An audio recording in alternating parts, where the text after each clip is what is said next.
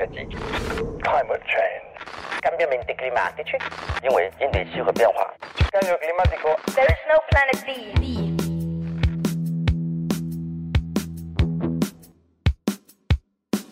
Saviez-vous que la France dispose d'assez de combustible nucléaire sur son territoire pour satisfaire ses besoins énergétiques pendant des milliers d'années Fini les énergies fossiles, fini la dépense énergétique, fini la menace de l'épuisement de l'uranium. Ça, c'est la promesse des réacteurs à neutrons rapides. La France a fait des dizaines d'années de recherche sur cette technologie au point de devenir pionnière au niveau mondial avant de tout abandonner. Dans cet épisode, on va essayer de comprendre comment fonctionnent ces réacteurs, quels sont leurs avantages mais aussi quels sont leurs défis, comment se situent-ils par rapport aux réacteurs actuels, et enfin, est-ce qu'ils feront partie intégrante un jour du parc nucléaire français ou est-ce que c'est déjà de l'histoire ancienne? Pour répondre à ces questions, je reçois Tristan Camin.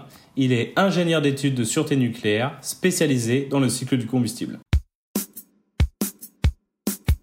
Bonjour Tristan Camin. Bonjour. Vous êtes euh, ingénieur d'études de sûreté nucléaire. Euh, vous êtes également vulgarisateur sur le nucléaire civil sur Twitter, euh, ou devrait dire sur X, entre autres. Et vous êtes membre aussi de l'association Les Voix du nucléaire. Donc c'est une association qui a pour but d'informer le grand public sur cette énergie parfois mal perçue. C'est important pour vous la pédagogie? Oui, moi, ce qui m'a fait basculer dans le filière nucléaire, c'était justement de très bons pédagogues qui m'ont fait découvrir tous les aspects scientifiques euh, et au-delà du sujet. J'essaie de perpétuer cette, cette vocation qu'on m'a transmise. Dans la vie, rien n'est à craindre, tout est à comprendre. Certains ont reconnu les, mots de Marie Curie, qui a eu un impact significatif dans le domaine du nucléaire grâce à ses travaux euh, pionniers en radioactivité. Eh bien, je propose de hum, consacrer quelques minutes sur les concepts euh, de base de l'énergie nucléaire pour les profanes comme moi. ça me semble essentiel pour comprendre la suite de, l'interview. on entend souvent ou on lit souvent souvent qu'en fissionnant 1 gramme d'uranium, on récupère autant d'énergie thermique qu'en brûlant 2,5 tonnes de charbon.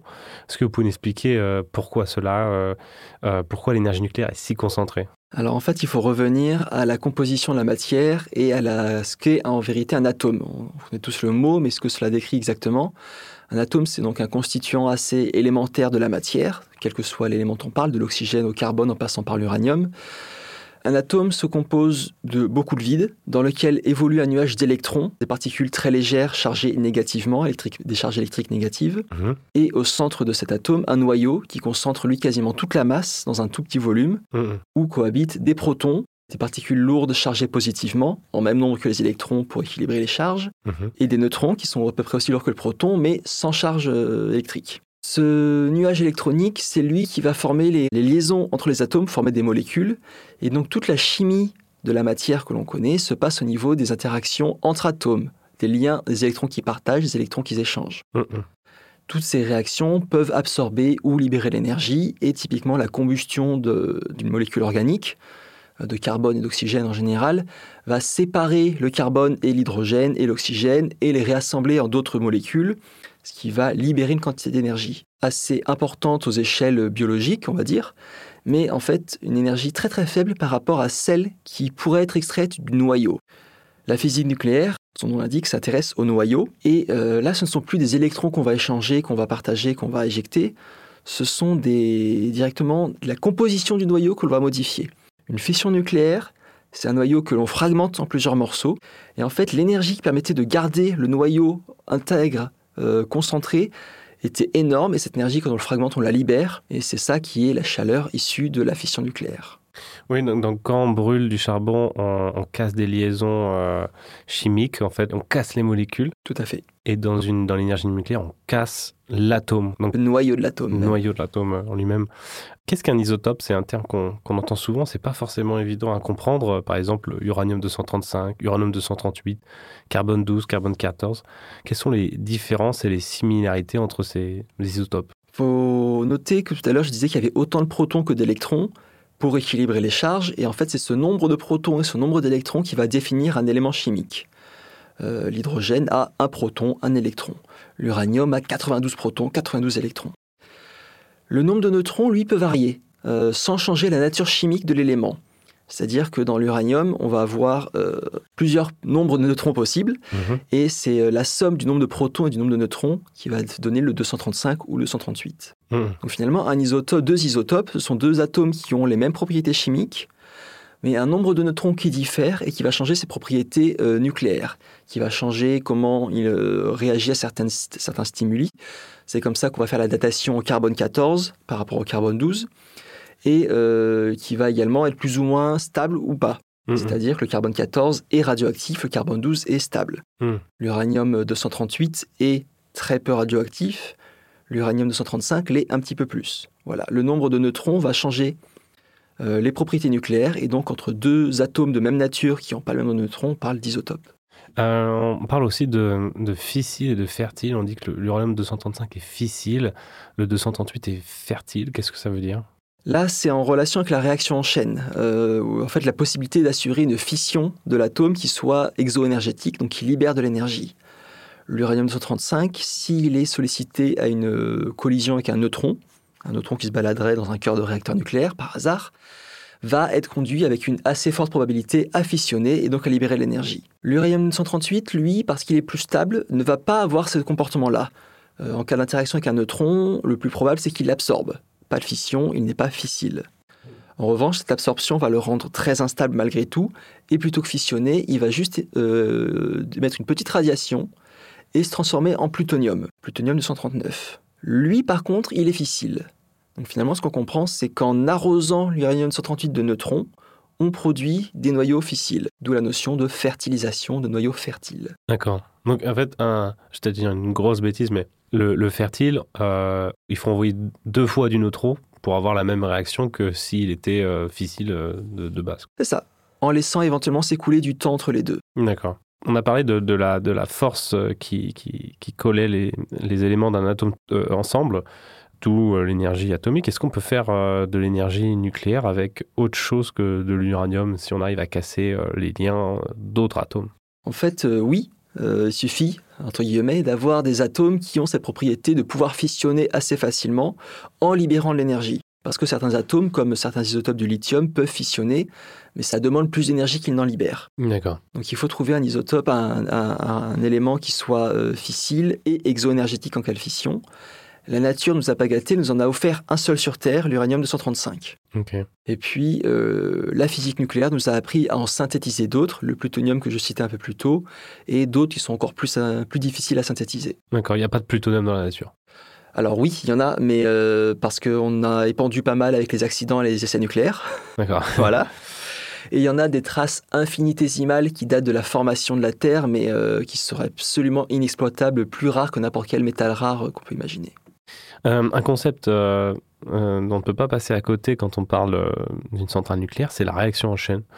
Est-ce que vous pouvez expliquer un peu comment ça marche? Tout à l'heure, vous, vous disiez qu'un neutron peut soit conduire vers une fission, mais qui peut aussi être capturé. Est-ce que vous pouvez nous expliquer tout ça? Oui, c'est le bon point de départ. J'ai dit un neutron qui se baladerait par hasard dans un réacteur nucléaire. En fait, d'où viendrait ce neutron? Il viendrait lui-même d'une autre fission. Lorsque l'uranium 135 fissionne, il va libérer entre eux, il va libérer de la chaleur, des fragments de fission, les produits de fission. Et la chaleur, c'est, on va dire, c'est, ce qu'on cherche. Hein. Oui, oui, bien sûr, c'est euh, l'objectif. Et, euh, et puis en plus de cette chaleur, de ces produits de fission, la fission va libérer deux ou trois neutrons, qui eux-mêmes vont pouvoir engendrer des fissions. Donc là, il y a deux cas de figure. On veut que chaque neutron produit engendre une fission. À partir d'une fission, on en génère 3, puis 9, puis 27. Là, c'est une réaction chaîne exponentielle. C'est ce qui est exploité dans les bombes nucléaires. Ou alors, on veut avoir un bon équilibre entre la part de neutrons qui engendrent des fissions et ceux qui sont absorbés ou perdus. Et dans ce cas-là, chaque fission engendre une nouvelle fission. On est sur une réaction en chaîne stabilisée, qui est ce qu'on a dans un réacteur nucléaire. Ok. Euh, bah justement, les réacteurs nucléaires, on va, on va en parler plus précisément. Euh, on va parler des, REP, euh, puisque c'est les réacteurs présents dans la totalité du parc nucléaire français, mais aussi, je crois, la moitié du parc nucléaire mondial et aussi au passage les sous-marins nucléaires, il me semble. Qu'est-ce que ça veut dire Donc, ce sont des réacteurs à neutrons lents. Voilà. Qu'est-ce que ça veut dire un réacteur à neutrons lents? Alors je me permets juste une petite correction, on est bien sur 100% du parc français, du parc de, navires également, et 80% du parc mondial pour les REP. Euh, les REP sont les réacteurs à eau pressurisée et qui effectivement se caractérisent entre autres par des neutrons lents. Ce que ça veut dire, c'est que le neutron qui est libéré par une fission est très chargé en énergie, très rapide, et euh, en fait a tendance à euh, tracer sa route à travers le cœur sans rencontrer d'atomes d'uranium et donc à s'échapper du cœur sans engendrer de fission. C'est pas pratique pour faire une réaction en chaîne. Donc on va le thermaliser, le modérer, en fait le ralentir. Cette thermalisation va se faire par des collisions successives, comme des boules de billard qui percuteraient un certain nombre de bandes ou d'autres boules et ralentiraient au fur et à mesure.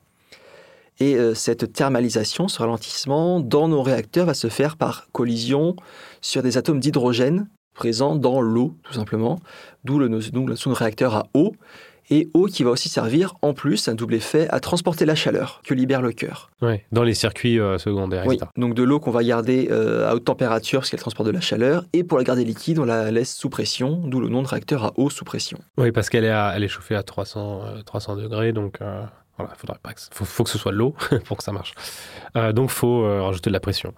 Euh, tu l'as un peu dit, mais pourquoi donc ralentir les neutrons, c'est pour qu'ils aient voilà, ça plus de chances de, toucher les autres atomes et donc de, provoquer cette fission. donc ça, c'est un, voilà, un, un, paramètre pour avoir une réaction en chaîne. Et il y a aussi le fait qu'on à cause de ça, on doit aussi renchérir l'uranium parce qu'il n'y a, a, pas assez d'uranium 235, pas assez d'atomes fissiles euh, dans, dans l'uranium euh, naturel. Euh, en gros, si on mettait l'uranium naturel dans un, dans un réacteur, en fait, on n'arriverait jamais à arriver à une réaction en chaîne. Ça s'éteindrait très vite. En fait, on pourrait. pour comprendre la notion de probabilité de collision avec le ralentissement, imaginez simplement traverser l'autoroute à pied et vous comprendrez très vite que la probabilité de collision est plus forte si vous marchez plutôt que si vous courez. Voilà, c'est vraiment, je trouve, c'est une bonne, une bonne comparaison. Et donc, en c'est moins dangereux les réacteurs nucléaires que, que traverser l'autoroute à pied, oui, sans doute. Euh, l'espérance de vie, en tout cas, est plus, plus longue à proche d'un réacteur qu'au milieu de l'autoroute. ouais. Oui. Et en fait, euh, l'eau a cette fâcheuse manie de, comme l'uranium-135, absorber une partie des neutrons. La plupart sont ralentis et vous pouvez faire la, d'autres fissions, mais une partie des neutrons vont être absorbés. Et euh, ce qui fait qu'on ne va pas réussir à en produire suffisamment pour compenser cette absorption et entretenir une réaction en chaîne. Donc là, deux solutions.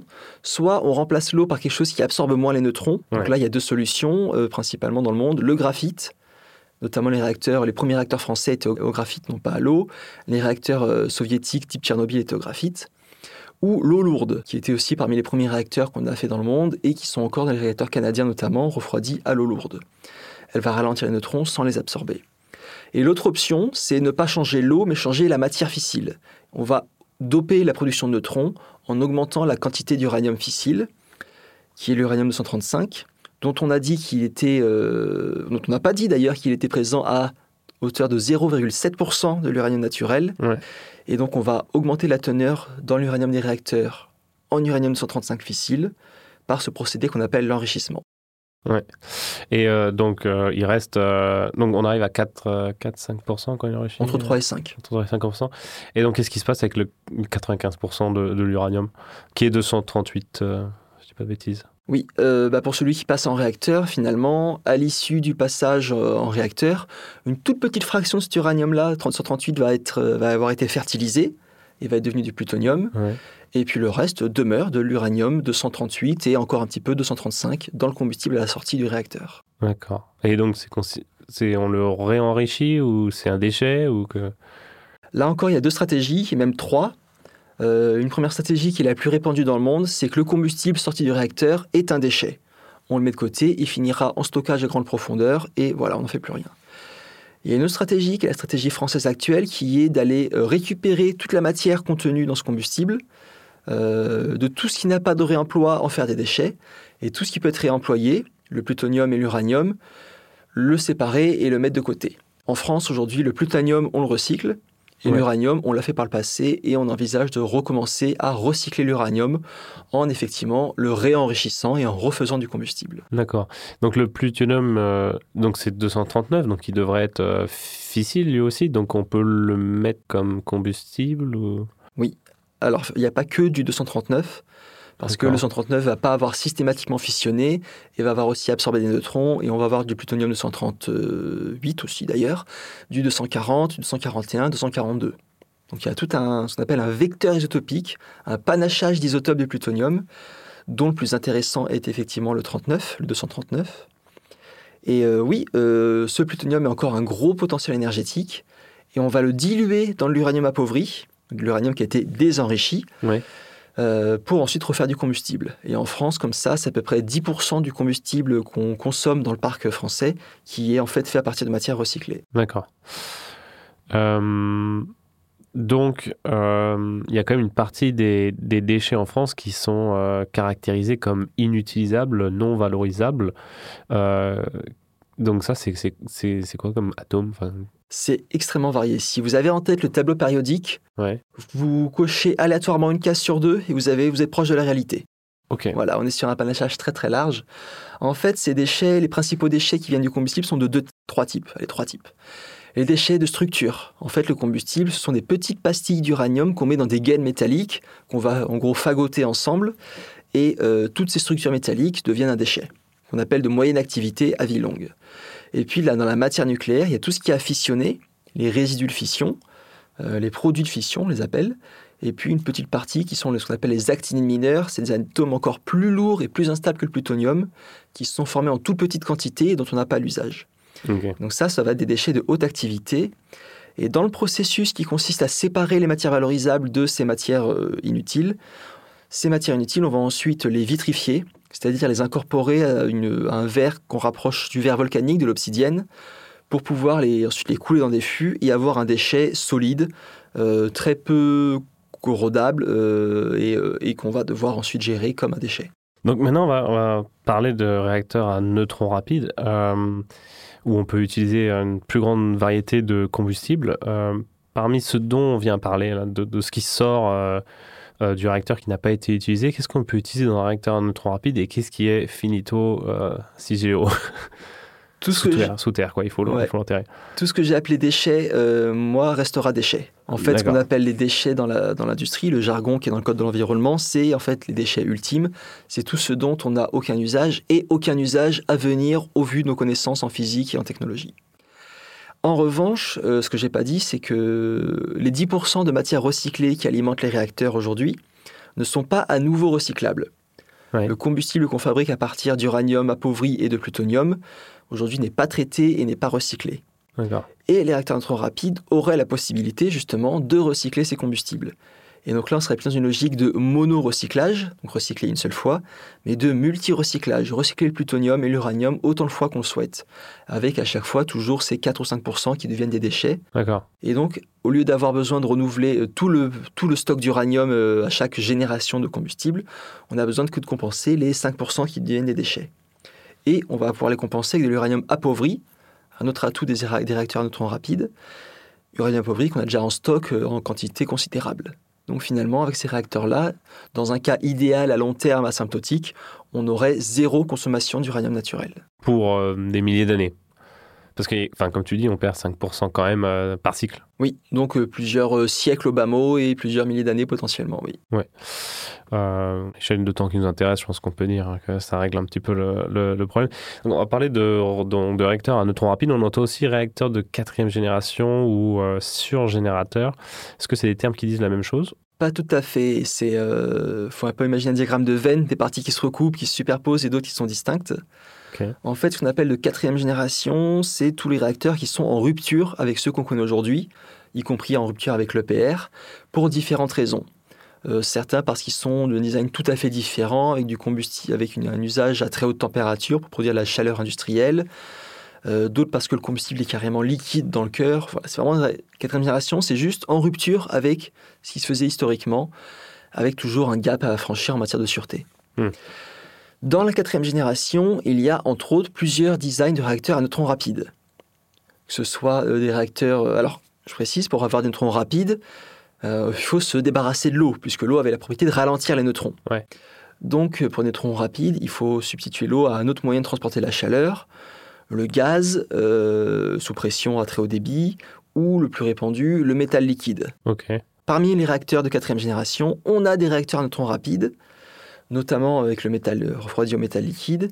Et parmi ces réacteurs refroidis au métal liquide, on en a certains qui ont vocation à être surgénérateurs. Surgénérateur, ça veut dire qu'en fait, on va, euh, à chaque passage en réacteur, produire plus de plutonium qu'on en a consommé en entrée.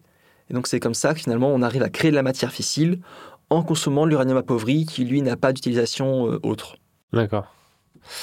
Euh, donc, euh, quatrième génération. Est-ce que Super Phoenix, par exemple, Sup- ouais, Super Phoenix qui était un réacteur à neutrons rapides, Astrid aussi, dans, dans, dans quel, sur ce dra- diagramme là, où est-ce qu'il se place? Ils sont un peu hors catégorie parce que Super Phoenix, c'est un réacteur qui est antérieur à l'EPR, qui est lui-même de troisième génération. Donc on ne peut pas dire que Super Phoenix soit de quatrième génération parce qu'il ne serait pas au niveau de la sûreté qu'on attendrait aujourd'hui d'un réacteur de quatrième génération, par exemple. En revanche, euh, en termes de, de grandes lignes de la conception, oui. Euh, c'est un réacteur à neutrons rapides, refroidi au sodium liquide, qui avait vocation à être surgénérateur, donc il coche toutes ces cases-là de la quatrième génération. Astrid, c'est encore différent parce que c'est un réacteur de recherche, donc on ne peut pas vraiment Oui. le classer en génération, c'est un prototype pour la, pour la recherche euh, scientifique. Donc, euh, bah, à la différence des, des EPR, euh, on n'a pas parlé des, des EPR, mais en gros, c'est un, un, un REP euh, en, plus sûr. Oui. En plus, peut-être plus efficace aussi. Un peu plus, oui. Euh, le réacteur à neutrons rapides, lui, c'est une manière complètement différente de faire du, du nucléaire, façon de faire de la fusion, de la fission, du- de gérer les, les déchets.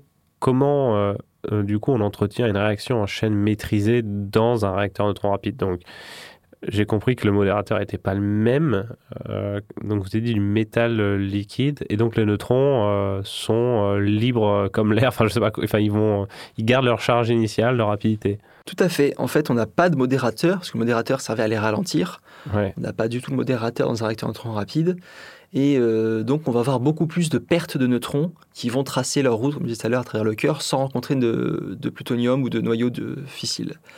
Donc, pour compenser, on a déjà un cœur beaucoup plus chargé en atomes fissiles. C'est-à-dire que sur un réacteur repressurisé, on était entre 3 et 5% d'uranium 235. Ouais. Sur un cœur type superphénix, on est à 20% de plutonium. Déjà, on va charger en quantité de matière fissile, donc produire beaucoup plus de neutrons. Et en fait, tous ces neutrons qui vont se barrer, on va chercher à ne pas les perdre.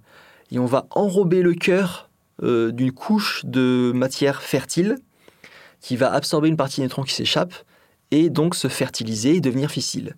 Et c'est comme ça qu'on a un surgénérateur. On a hors du cœur de la matière fertile qu'on va, fis- qu'on va fertiliser, qui va pouvoir ensuite devenir du combustible. D'accord. Ok, donc ça n'a rien à voir. Euh, donc euh, le, le combustible, donc il y a 20% de plutonium. Euh, à à l'extérieur, qu'est-ce qu'on met L'uranium appauvri. Donc de l'uranium à 99,8% à peu près d'uranium 238 qui est fertile.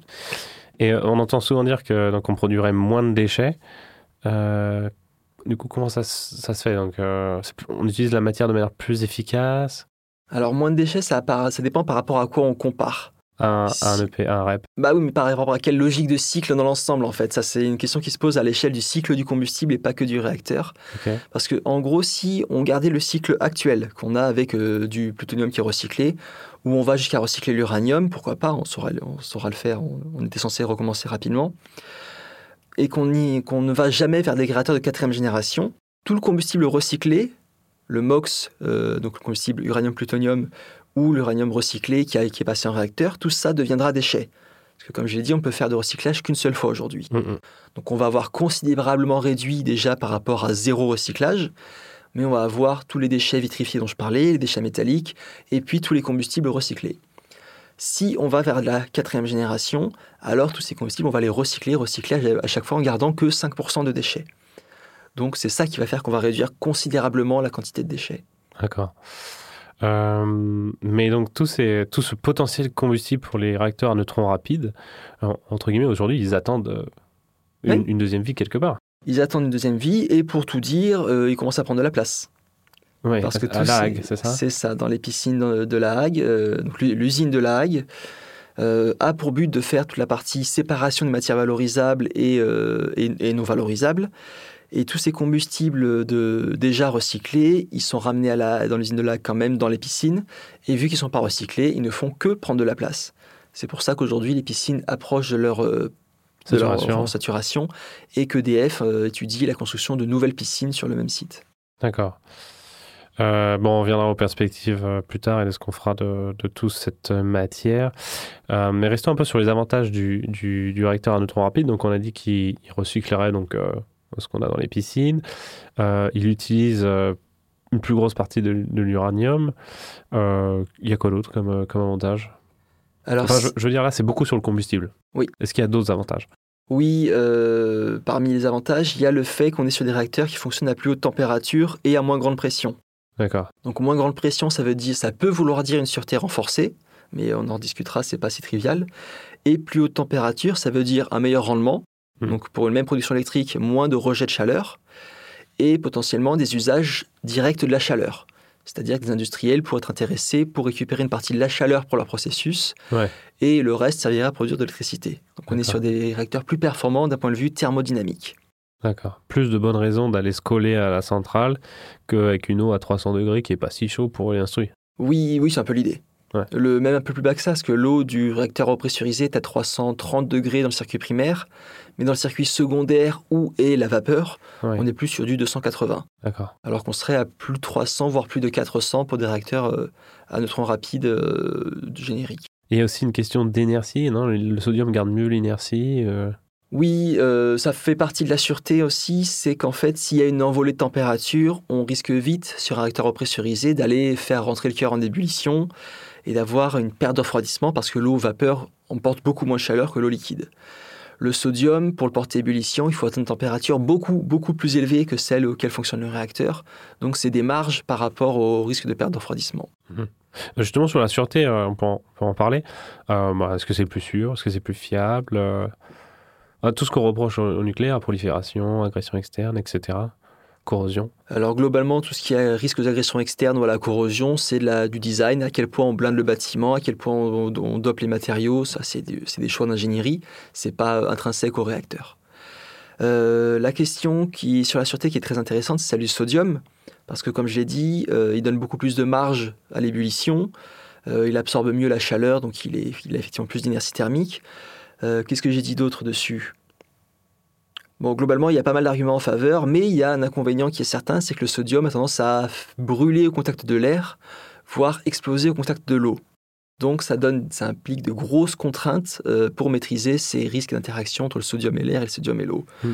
C'est pas, euh, ce serait pas inédit, hein, ce serait pas le seul matériau inflammable qu'on utilise dans l'industrie. Ce serait pas. Oui. euh, on a déjà eu des réacteurs au sodium, Phoenix qui a eu quelques incidents euh, de feu de sodium qui ont été bien gérés, Super Phoenix qui n'en a pas eu à ma connaissance. Donc on sait maîtriser ce risque, mais c'est un risque à prendre en compte en plus qu'il n'y a pas le réacteur repressurisé. Une question euh, un petit peu euh, de, prospective. euh, Est-ce que, bon, il y aura un jour des, réacteurs à neutrons rapides en France de manière commerciale et surtout à quel prix Ou est-ce que vous êtes plutôt d'accord avec le choix de faire des EPR euh, que le, problème du combustible est, moins important que les autres problèmes du, du réacteur à neutrons rapides euh, entre autres, euh, ben, peut-être le prix ou peut-être euh, que la technologie n'est pas là, pas, assez rapidement, je sais pas. Alors aujourd'hui, je considère qu'on n'a pas vraiment le choix parce que des réacteurs à neutrons rapides sur étagère, on n'en a pas, alors que le PR est un produit qui commence à être relativement mûr. On n'a toujours pas démarré Flamanville, mais on a trois EPR qui tournent dans le monde, deux qui avancent bien en Grande-Bretagne, et on est en train de concevoir un EPR optimisé pour être plus facile à fabriquer. Donc aujourd'hui, on a plus ou moins que ça sous la main. À plus long terme, ça va être une nécessité non discutable de passer euh, vers les neutrons rapides ou juste d'arrêter le nucléaire parce que va se poser la question de la matière première. On a aujourd'hui un siècle de, marge en uranium, mais euh, c'est une marge qu'on va progressivement attaquer et dans le courant du 22e siècle, on va forcément arriver à se battre un peu pour l'uranium si on n'a pas mis en place des grandes filières de recyclage et donc un neutron rapide. Donc je pense que c'est une nécessité à laquelle on ne coupera pas. Après, à quelle échéance on y viendra et à quel prix, euh, je ne m'avancerai pas là-dessus. C'est des réacteurs qui sont, on le sait, plus chers qui seront toujours plus chers que les réacteurs à eau, parce que notamment le risque sodium, euh, j'ai dit qu'on savait le maîtriser, ça a un coût toutefois. Le cycle du combustible pour faire du multi-recyclage, demande des usines qu'on n'a pas encore aujourd'hui, euh, qui auront un coût certain aussi à la fabrication et à l'exploitation. Donc on sait que ce sera plus onéreux. Après, à quel point ça, ça, demande- ça dépendra des optimisations qu'on arrivera à faire, que ce soit sur les grosses machines ou sur les petits réacteurs modulaires. Et puis plus sûr, enfin en termes de sûreté, euh, ce sera une condition en fait. Hmm. On ne fera pas ces réacteurs-là si on n'arrive pas à apporter ce gain en sûreté qu'on attend à chaque génération. Donc les déchets de, de, de la piscine de la Hague ne vont pas terminer a priori sous terre un jour. Sauf si on décide une décision stratégique politique qui est de sortir du nucléaire ou d'abandonner la logique de traitement-recyclage. Ça, c'est un point sur lequel j'aime bien mettre le doigt, c'est qu'on veut sortir du nucléaire pour arrêter les déchets. Et finalement, vu qu'on est dans une logique de cycle sur le long terme, arrêter le nucléaire va, euh, pendant plusieurs décennies, faire fortement augmenter la quantité de déchets à gérer. Jusqu'à ce qu'à terme, on ait tout géré et qu'on n'en produise plus, effectivement. Mais euh, sortir du nucléaire, ça veut dire beaucoup de déchets supplémentaires sur les bras. Ok. Et CIGE, aujourd'hui, il n'est pas dimensionné pour ce cas-là. Il est dimensionné pour les quelques pourcents euh, d'actinides mineurs alors, déchets finaux, je sais pas comment vous dites. Il est dimensionné pour les déchets qu'on produit aujourd'hui, qu'on considère comme des déchets, donc effectivement pas les combustibles recyclables. En revanche, euh, ce qui est dans la loi et ce qui a été pris en compte du coup par l'ANDRA, l'agence qui, étudie CIGEO, c'est qu'il doit être conçu pour pouvoir accueillir du combustible usé comme déchet. Donc il y a un dimensionnement éventuellement à revoir, mais toutes les infrastructures de, déchargement, de conditionnement, de transport, euh, les études de forage ont été faites pour le cas où on mettrait des déchets euh, combustibles entiers. Ok. Euh, je voudrais qu'on fasse un, pas en arrière parce que le, réacteur à neutrons rapide euh, a une longue histoire euh, en France et peut-être en fait aussi longue que l'histoire du nucléaire civil tout court. la France a été pionnière des, réacteurs à neutrons rapides, j'ai lu ça. Pourquoi on a démarré dès, le lendemain de la guerre mondiale, de la Seconde Guerre mondiale Il y avait des, choses sur la table. Pourquoi on a démarré avec des, réacteurs Enfin, en fait, on a démarré avec des réacteurs au graphite. Bon, bref. Pourquoi on est allé vers les réacteurs au pressurisé au lieu d'aller à fond dans les réacteurs neutrons rapides dès le début Puisque ça semblait dès le départ une évidence par rapport à, cette, à ce recyclage, en fait? Alors, pour des raisons physiques, on n'aurait pas pu démarrer par des réacteurs neutrons rapides parce que ce sont des réacteurs qui fonctionnent avec de l'uranium fortement enrichi ou du plutonium, surtout avec du plutonium qu'il faut avoir déjà produit dans des réacteurs qui fonctionnaient eux à l'uranium enrichi. Oui, mais on avait déjà des petits trucs pour faire des bombes. Euh, pour faire du plutonium, 239 on... Oui, il aurait fallu un paquet de réacteurs parce qu'entre les quelques kilos d'une bombe et les quelques dizaines ou centaines de tonnes de plutonium pour un cycle de réacteur euh, à neutrons rapides, c'était pas les mêmes ordres de grandeur. Donc euh, non, la physique façon nous dicter de commencer à minima par des réacteurs à eau. C'était un constat assez logique qui s'imposait après avoir fait toutes les études. En revanche, euh, dans les années 50 et 60, on a très vite vu venir une pénurie d'uranium. Parce que c'est un minerai qui était très peu recherché, très peu prospecté, très peu exploité. On savait que les ressources françaises allaient vite euh, tomber à sec et on ne savait pas d'autres qu'il y avait comme ressources en uranium dans le monde. Donc c'est pour ça que la France, qui a très vite prétendu devenir une grande nation nucléaire avec beaucoup de réacteurs, s'est retrouvée à se dire ok comment je fais pour avoir des réacteurs qui fonctionnent encore à la fin du siècle, à la fin du XXe siècle hein, à l'époque. Ouais. Et c'est pour ça qu'on est parti sur le réacteur neutrons rapide très très tôt. Dès les années 60, on a conçu Mazurka, qui est une petite euh, maquette critique, donc un réacteur qui a très peu de puissance mais qui permet de faire des études. Puis Rhapsody, un premier prototype, Phoenix, Super Phoenix, euh, c'était cette, crainte qu'on manque de matière première euh, à, terme. Bon, finalement, l'uranium, c'est comme le cuivre, comme le pétrole, euh, on en a pour 20 ans depuis 50 ans. au fur et à mesure que le nucléaire s'est développé, la prospection a augmenté, les technologies d'extraction sont améliorées et donc plein de gisements se sont révélés. Et aujourd'hui, la pénurie d'uranium, elle n'est pas avant, au mieux, enfin au pire, la fin du siècle en cours. Donc forcément, ça a un peu coupé l'intérêt des neutrons rapides, euh, qui étaient, comme j'ai dit, plus, plus chers, euh, plus complexes à mettre en place, alors que côté USA, on venait mettre en place une, filière de réacteurs repressurisés qui était très performant économiquement, technologiquement, et qui nous, dont ils nous proposaient de nous céder la licence. Ouais. J'entendais dire Yves Bréchet... Euh, sur je sais plus quelle, quelle, interview, mais il disait aussi que c'est parce que eux, les, États-Unis, bon, ils ont toute la place de stocker leurs déchets quelque part dans le désert, donc ça faisait pas de problème. Je sais pas si, si c'est une théorie ou.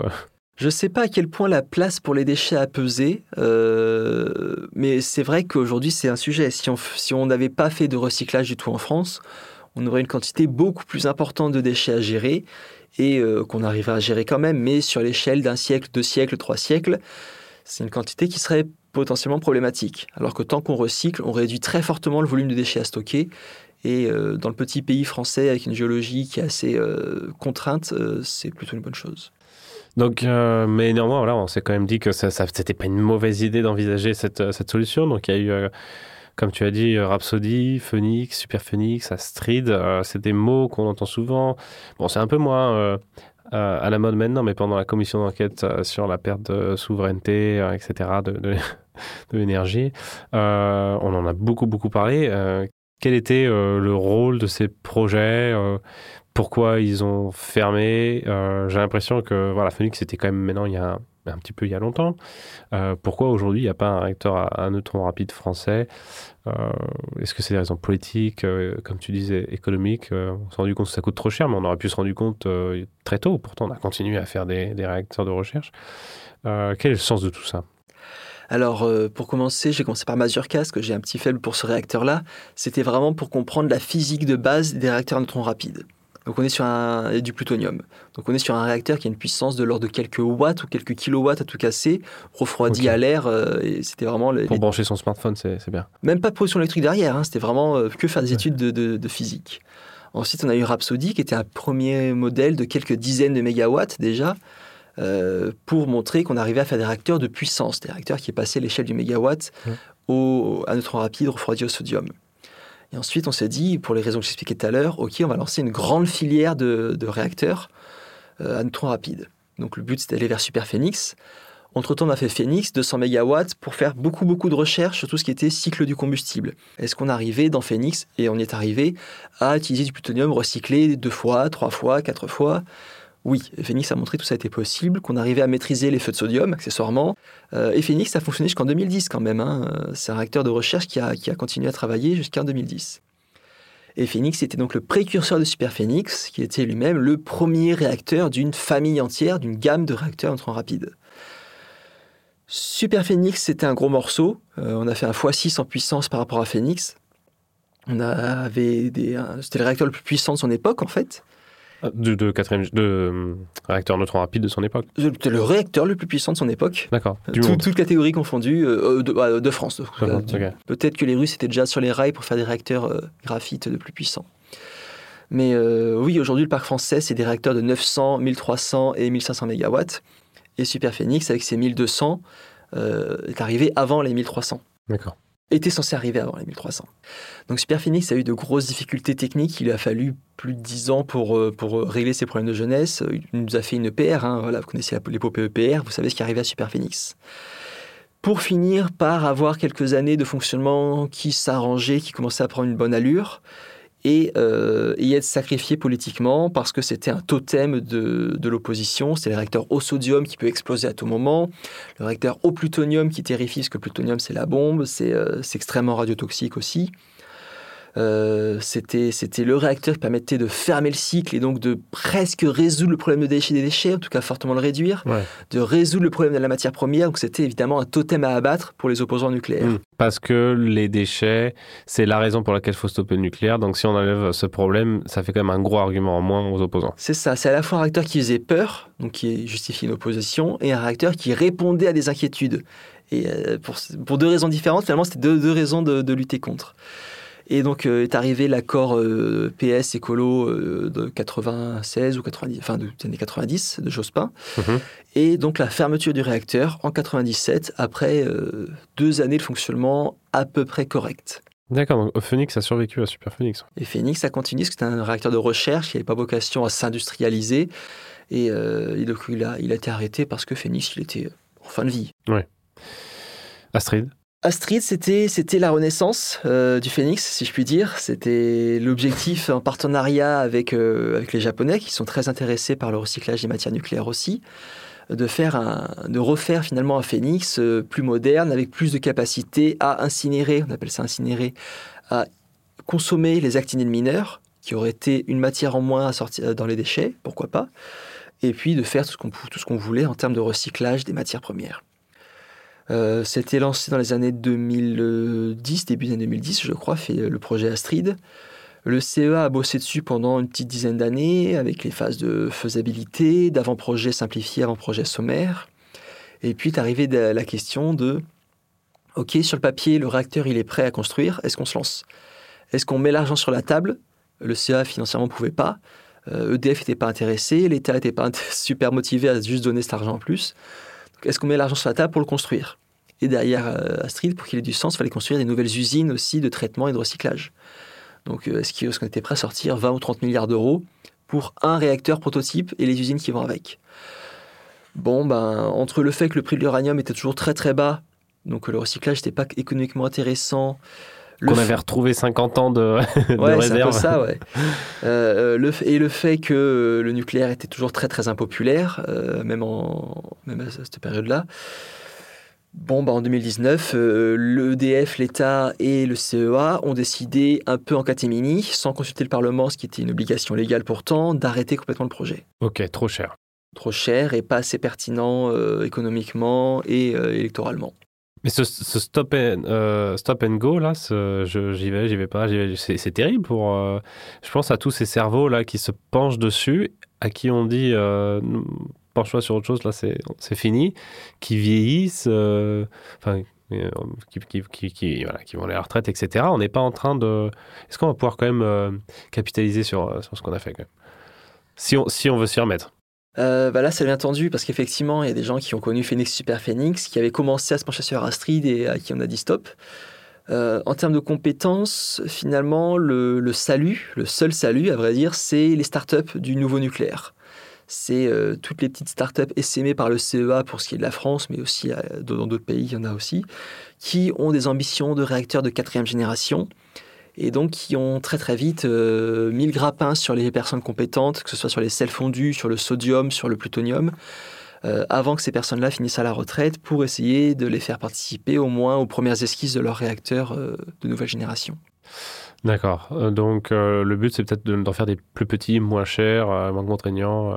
Ce serait un peu l'idée. De toute façon, c'est un peu la, la mode en ce moment dans le nucléaire, c'est les petits réacteurs modulaires, donc qui seraient de plus faible puissance, plus coûteux euh, a priori à construire, parce que le- la puissance apporte un effet d'échelle qui réduit le coût, mais qu'on construirait par module, d'où le nom en usine, donc production en chaîne, Ouais. et euh, c'est là-dessus qu'on arriverait à gagner sur les coûts. Et le fait qu'il soit plus, plus petit aussi, moins puissant, euh, demande moins d'investissement initial. Même si l'investissement au kilowatt est plus élevé, l'investissement dans l'absolu est plus faible. Et donc les taux d'intérêt euh, coûtent moins cher finalement sur le produit final. Ok. Et donc c'est comme ça qu'on développe des réacteurs de troisième génération, mais aussi que la quatrième génération s'y met. Euh, donc là, on a parlé beaucoup de la France. Euh, dans le monde aujourd'hui, est-ce qu'il y a des réacteurs euh, à neutrons rapides en fonctionnement euh, qui sont un peu plus que des prototypes peut-être? Les plus matures à ce niveau-là, c'est côté russe.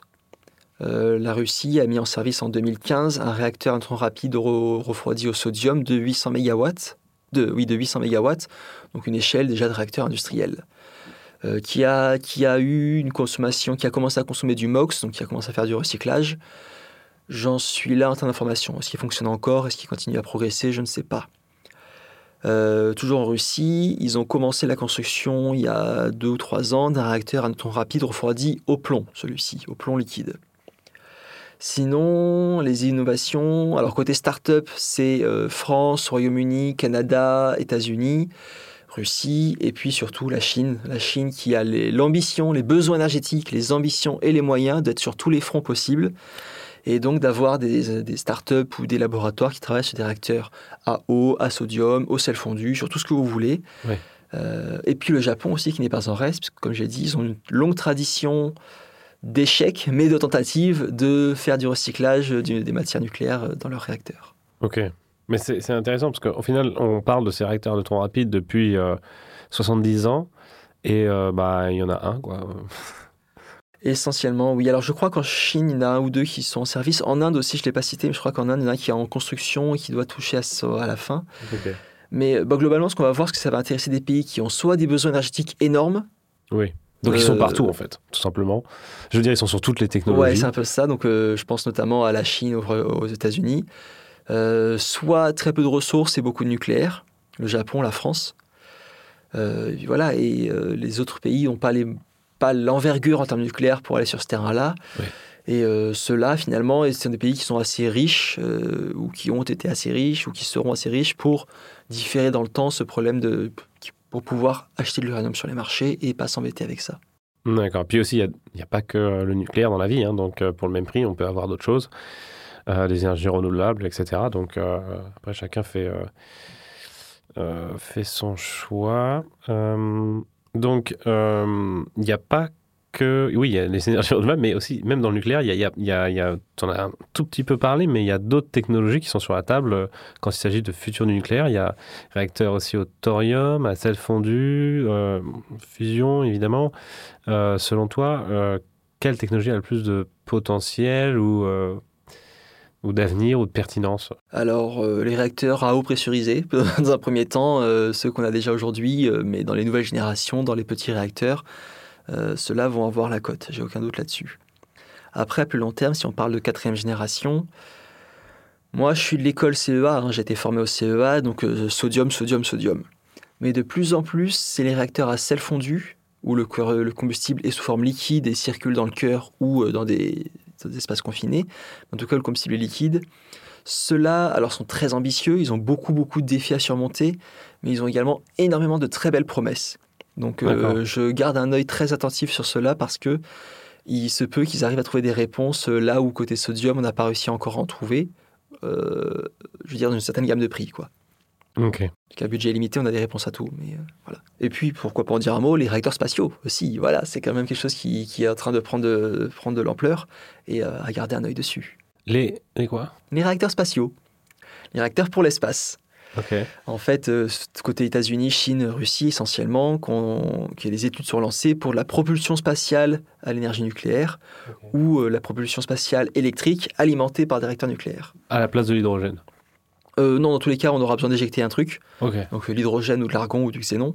Mais soit en fait euh, la, soit la chauffe est réalisée par des réactions nucléaires et donc on éjecte un gaz l'hydrogène chauffé par un cœur de réacteur plutôt que par une réaction chimique.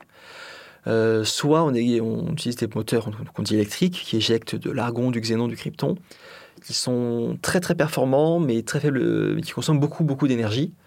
Et plutôt que des panneaux solaires, on utiliserait donc des réacteurs nucléaires. Ok.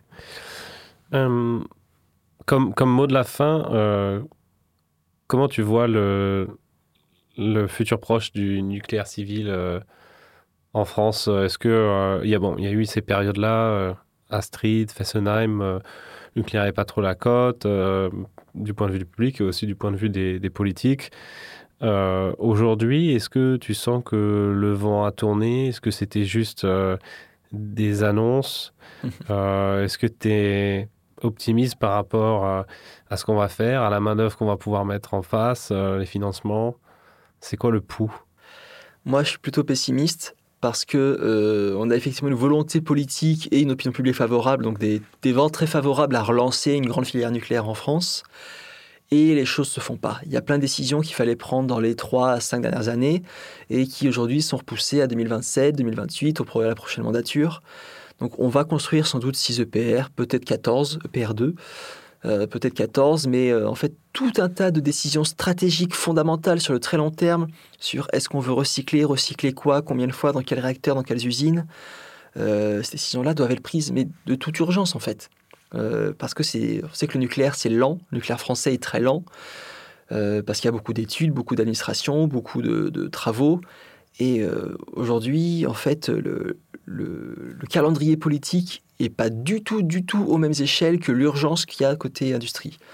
Donc j'ai peur qu'on finisse par attendre d'avoir une, alternance politique ou une bascule de l'opinion publique pour décider de ne rien faire, ou, euh, ou juste qu'on ne fasse rien et qu'on laisse l'industrie s'asphyxier faute de stratégie de vision à long terme en fait. Bon, c'est un peu triste terminer l'épisode. mais après, je peux, je peux tempérer. Je peux dire, si les décisions sont prises, si vraiment on se lance avec une ambition collective sur du recyclage, sur des nouveaux réacteurs de troisième puis de quatrième génération, les choses peuvent se faire. On a le potentiel intellectuel, industriel en France, on a tout ce qu'il faut. On, a un superbe navire, il manque juste un capitaine. Eh bien, merci beaucoup, Tristan Caron, pour avec plaisir. cet échange passionnant.